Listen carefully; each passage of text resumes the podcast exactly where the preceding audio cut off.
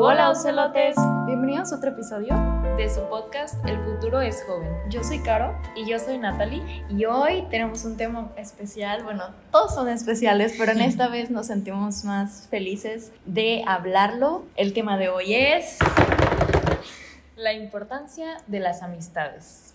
Ok, vamos a comenzar con una frase. Dice, la amistad es un alma que habita en dos cuerpos, un corazón que habita en dos almas. Aristóteles. Qué bonito. de hecho, justo el 30 de este mes es el Día de la Amistad, ¿no? Sí, el 30 de julio es el Día de la Amistad, el Día Internacional de la Amistad. Para que armen sus planes con sus amigos. Sí. bueno. bueno. ok, pero vamos a hablar como, vamos a decir una definición. La amistad, pues, es una relación afectiva, entre dos o más personas que se sustenta con los valores fundamentales que es el amor, la lealtad, la solidaridad, la incondicionalidad, la sinceridad y el compromiso. Wow, básicamente es como una relación amorosa. Una relación, pero sin el amor afectivo de, una pareja. sí. Exacto. Sí, pues tienes que tener atención, detalles, claro. compromiso, que sea recíproco. Sí este, también tener como... Em, sí, pues simplemente la atención, ¿no? Como que a veces de que tenemos a nuestros amigos, puede que algunos, no sé, vivan en otra parte, ¿no? Sí. Y a veces se nos olvida como que ese contacto que también es importante, checar cómo están ellos. Sí, porque la amistad puede surgir entre personas de diferentes edades, de regiones, de religiones, de cultura. Sí, de pensamiento, todo. Sí. O sea, es muy padre cómo el ser humano, bueno, el ser humano es un ser social, que sí o sí tiene que relacionarse con las personas. No puede estar sola. Yo tampoco. Pero sí, básicamente las amistades enriquecen nuestra vida y también pueden mejorar nuestra salud. Sí. De hecho. El valor de la amistad, pues, es un reflejo de carácter social entre los seres humanos. También puede ser un vínculo eh, afectivo en que a través de la finalidad de la confianza, la lealtad. Em, el ser humano, como dijimos, necesita vivir en sociedad para sentir plenitud, por el simplemente tener relaciones saludables en su vida con sus semejantes basadas en pues la empatía. Así es. Fíjate que es muy bonito cuando encuentras personas con las que puedes eh, pues empatizar, socializar. Siento que es muy importante, por ejemplo, en la etapa de la universidad, simplemente el tener a un amigo. O sea, muchas veces hasta eso te motiva a ir a la uni. Sí, la verdad. Hay veces que, pues incluso fuera de la universidad, imagínate, pues querer hacer algo, salir, no, no estar en tu casa encerrado. es divertido porque, pues está bien estar solo en un cierto punto, pero también es divertido salir con amigos en los cumpleaños, en algún evento, pues importante, tal vez. No necesariamente puede ser fiesta, pero sí, como Día Internacional de la Amistad, pueden hacer algo, un plan tranqui. Exacto. Sí, es, es este, muy bonito, la verdad, tener amistades que te aporten a tu vida. De hecho, encontramos un artículo que viene de una clínica que se llama Mayo Clinic y ellos se especializan como en el sistema de la salud mental y nos menciona que pues las amistades tienen beneficios te pueden aumentar la sensación de que formas parte de un grupo.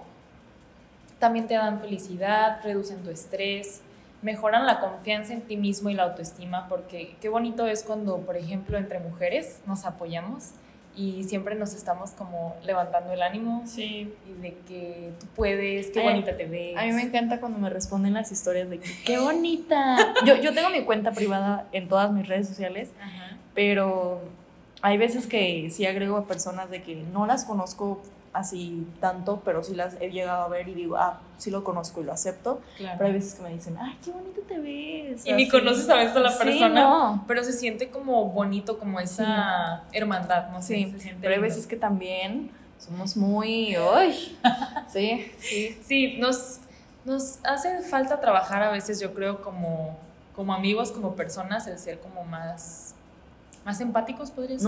No, no hay que ser tan envidiosos, por ejemplo. Así es. O sea, hay veces que ves a una chava y dices, wow, se ve muy bonita. O sea, yo, yo, yo lo admito y digo, de verdad, yo, yo lo admito. Yo sí tuve que trabajar esto en terapia porque yo no lo admitía, decía, es que, ¿por qué? O sea, ¿Te comparabas? A veces sí, pero decía como de que me, me sentía como rara, pero ah, ya que lo llegué a trabajar dije, ¿qué onda? ¿Qué estoy haciendo? o sea, de verdad, y yo les digo, te ves súper bonita, te lo llego a decir a ti de que neta, ¿qué onda? Te ves hermosa. Y así respondo a mis amigas y yo sí las, yo sí las chuleo, aunque sus novios no las chulean. Yo comento, yo comento en las publicaciones de todas mis amigas, así de que, reina, diosa. reinota. Es que sí, es bonito, fíjate, como que siento que el pertenecer a un grupo te hace, no sé, es que, mira, cuando yo, por ejemplo, salí de la prepa y llegó esto de la pandemia, eh, me acuerdo lo mucho que me afectó, que yo dependía mucho de mis amigos y se fueron a otras partes, ¿sabes? Se fueron a otras ciudades y me acuerdo que sí entré como en un momento de como pues depresión. Sí. Y dije, wow, o sea, lo mucho que depende a veces una etapa de tu vida en tus amigos. Claro. ¿No te llegó a pasar incluso que tenían como amistad, amistades pues no malas o tóxicas, pero eran como, no eran buenas para ti, de que sí. tal vez tenían diferente nivel socioeconómico y hay veces que dices, bueno, al menos tienen buena educación y no se fijan tanto en eso, pero hay muchas personas que sí lo hacen y se fijan en el nivel socioeconómico y están muy enfocadas en salir de fiesta, gastar mucho dinero y si no tienes y si no vives la vida como ellos, te tratan diferente y te tachan y te sacan del grupo o te hacen sentir mal. Esto, bueno, a mí sí me ha pasado. Yo soy pues alguien más o menos tranquila, no salgo mucho, pero también me gustan planes relajados entonces sí, a mí sí me llegó a afectar en algún punto de que dije, soy yo la que no pertenezco, o sea, soy yo la que estoy mal, de que tengo que salir siempre o tomar o gastar mucho dinero. Sí, como que a veces te pueden influir tanto de buena manera como de mala manera, como dices, y creo que es importante el tener amistades que te aporten, como que ya en este punto de nuestra vida. Sí, realmente tienes que tener más amistades que, que tengan muchas cosas en común por ejemplo, puede ser tanto la educación, tanto cómo vas mentalmente con esas personas, porque imagínate que una persona vaya de que... Adicciones, ¿no? algo por puede ser como rodearse de una persona que está mal mentalmente en el sentido de que está siempre con malas vibras o puede ser como con mucho odio, pues te va a llenar a ti de odio. Eso lo, lo absorbes tú. Mucha envidia, sí. Sí. Te conviertes, de tanto juntarte con personas, te conviertes en esas personas. Así es. Por eso es que es tan importante el saber escoger quiénes son tus amigos, porque, o sea, tienen, como ya dijimos, beneficios en tu salud, pero o sea, si sabes escogerlos, porque en caso de que no es lo contrario y te pueden eh, pues afectar de manera este, mental, en tu vida en general, entonces pues sí los motivamos como a buscar esas amistades que te aporten, que te llenen de cosas buenas, por ejemplo, Caro me sacó de mi zona de confort, la verdad, con esto del podcast. Me acuerdo cuando me lo propuso, yo era como de, ah, sí, pero no pensé que lo fuéramos a hacer. Yo te aviso. sí, pero ella es muy responsable, es muy dedicada y la verdad siento... siento que el convivir con ella tanto me ha hecho también como querer yo mejorar en mí misma. Entonces, sí es muy importante con quién convives día a día, la verdad. a ver, vamos a decir algunas señales que dicen que esto sí es amigo, esto sí es amistad, no es red flag andante. Es green flag. Es green flag. Ok, te motiva a crecer.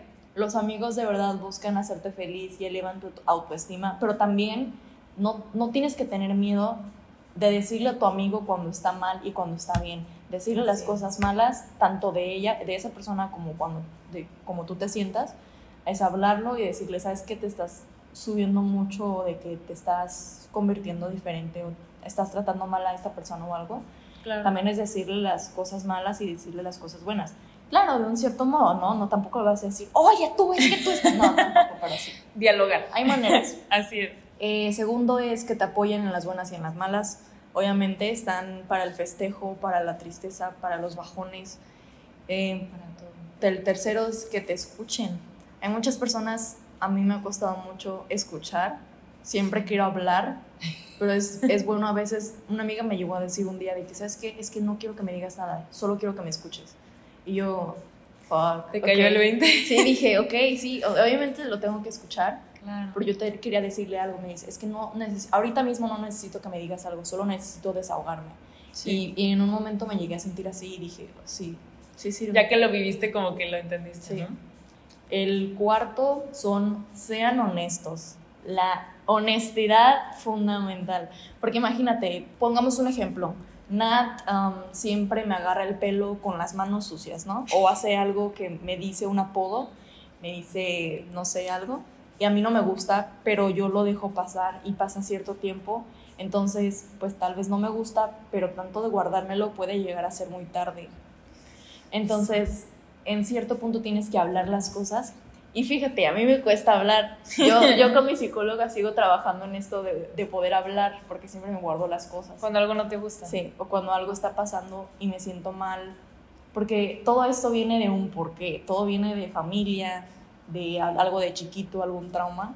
Esto me lo dijo mi psicóloga, la verdad. Y pues es verdad, o sea, ¿Sí? de tanto de mi familia estoy acostumbrada y mi familia también está acostumbrada a no platicar sus sentimientos, mis papás no se abren con nosotras, mis hermanas no estamos acostumbradas a hablar de lo que sentimos y pues nosotros mismos nos mentalizamos de que, pues, ¿por qué hablar? Pues, hablar está mal, pero pues yo soy alguien que siento mucho, entonces dije, ¿por qué siento tanto? Y por eso me daban tantos ataques de ansiedad.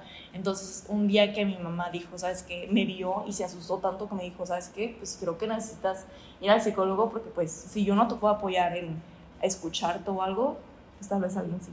Es como escuchar sin juzgar, ¿no? Sí. Aprender a simplemente escucharte y preguntarte como qué es lo que necesitas, que esté y que nada más te escuche, que te abrace. De hecho, estaba escuchando un podcast cuando venía en la mañana de una psicóloga que se llama Bea Terapia, se llama Carla Molina. Está, me encanta ese podcast, súper recomendado también. Este, pero dice que nos concentramos tanto en cuando alguien está llorando en qué puedo hacer para hacerte sentir mejor, qué puedo hacer para hacerte feliz pero realmente está bien sentir, ¿sabes? Cuando está triste, tienes que estar ahí para la persona y decirle, ¿sabes qué? Sácalo, está bien estar triste, siente, porque estos sentimientos son para toda la vida, o sea, si los queremos reprimir, es, pues es... Luego acaba de estar una enfermedad, ¿no? Sí, pero todos los sentimientos siempre los vamos a tener para toda la vida. En aquí, en 30 años más, entonces está bien sentirlos en el momento y pues está bien, el chiste es cómo lidiar con esas emociones. Pero Exacto. cinco es pues que te hacen sentir cómoda, que no te juzguen, que te hagan sentir bien. el otro es que te respeten. Tampoco se trata de decir tú, la gorda. Claro, es que siento que es muy importante y fíjate que me gusta que ya esta generación ha fomentado el respeto. Sí. Porque antes sucedía mucho esto de la discriminación, el racismo, que por cómo te ves, o sea, era como muy fomentado el bullying. Y entonces, aunque eran amigos, se bulleaban. O sea, yo lo llegué a vivir en la primaria. Las mujeres. Las mujeres también. Y es algo que como que es un trabajo interno, ¿no? De todos los días trabajar en eso.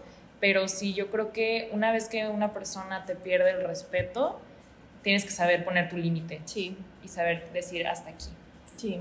El otro es que te aconsejen cuando lo necesitas ahí está, cuando lo necesitas. Así. Sí, porque pues sí, como ya dije, hay veces que necesitas que te escuchen y tú necesitas algún consejo y cuando realmente, no sé, que te peleaste con alguien y no quieres aceptar que tú estás mal, pero si estás mal, entonces te lo tienen que haber dicho.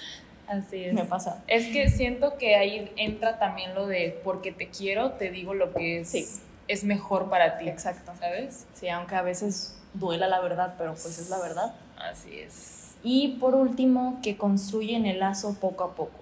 Mira, yo te voy a decir algo.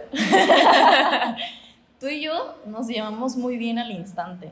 Pero, o sea, sí, obviamente de poco a poco fue creciendo la, la, confianza, pero como que conectamos muy rápido.